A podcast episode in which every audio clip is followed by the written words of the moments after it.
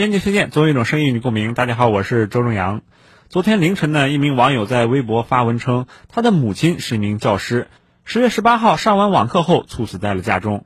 网课期间呢，有人在会议室通过网络暴力来刺激这位老师，最终导致了悲剧。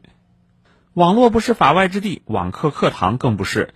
那么，侵入这位老师网课直播间，扰乱课堂秩序，污言秽语辱骂的，究竟是一些什么人呢？有一个比喻是这么说的：他们就像是一群盘旋的秃鹫，伺机而动。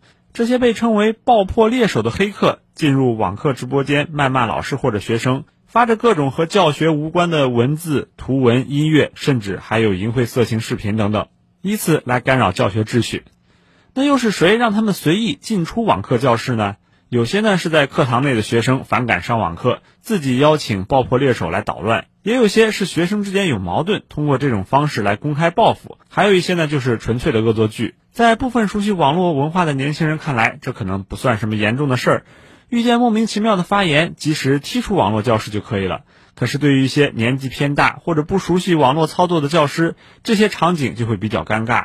除了自己被莫名侮辱之外呢？在全班学生面前手忙脚乱，暴露了自己在网络技术方面的短板，对自尊心也是一种伤害。那虽然这次老师的不幸猝死和网暴之间的关系还有待确认，但是换位思考，他面对网暴时的无奈也是完全可以想象的。关于动机和目的啊，有资深爆破手回答说，就是单纯的好玩。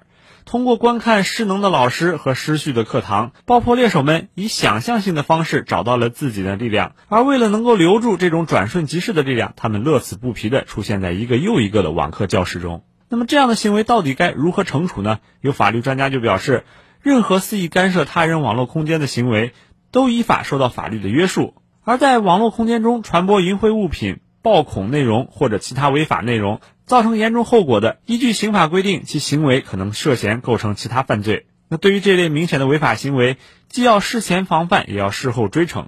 一方面呢，网课平台和学校需要重建网络课程秩序。网课平台呢需要推出相应的举措和功能，而学校应该通过培训来让老师掌握网课平台的使用方法。另一方面呢，通过严厉的打击，让违法分子无法躲在匿名背后肆意伤害他人，为他们的行为付出应有的代价，以此来断绝校园暴力的蔓延，摧毁网暴分子的生存空间。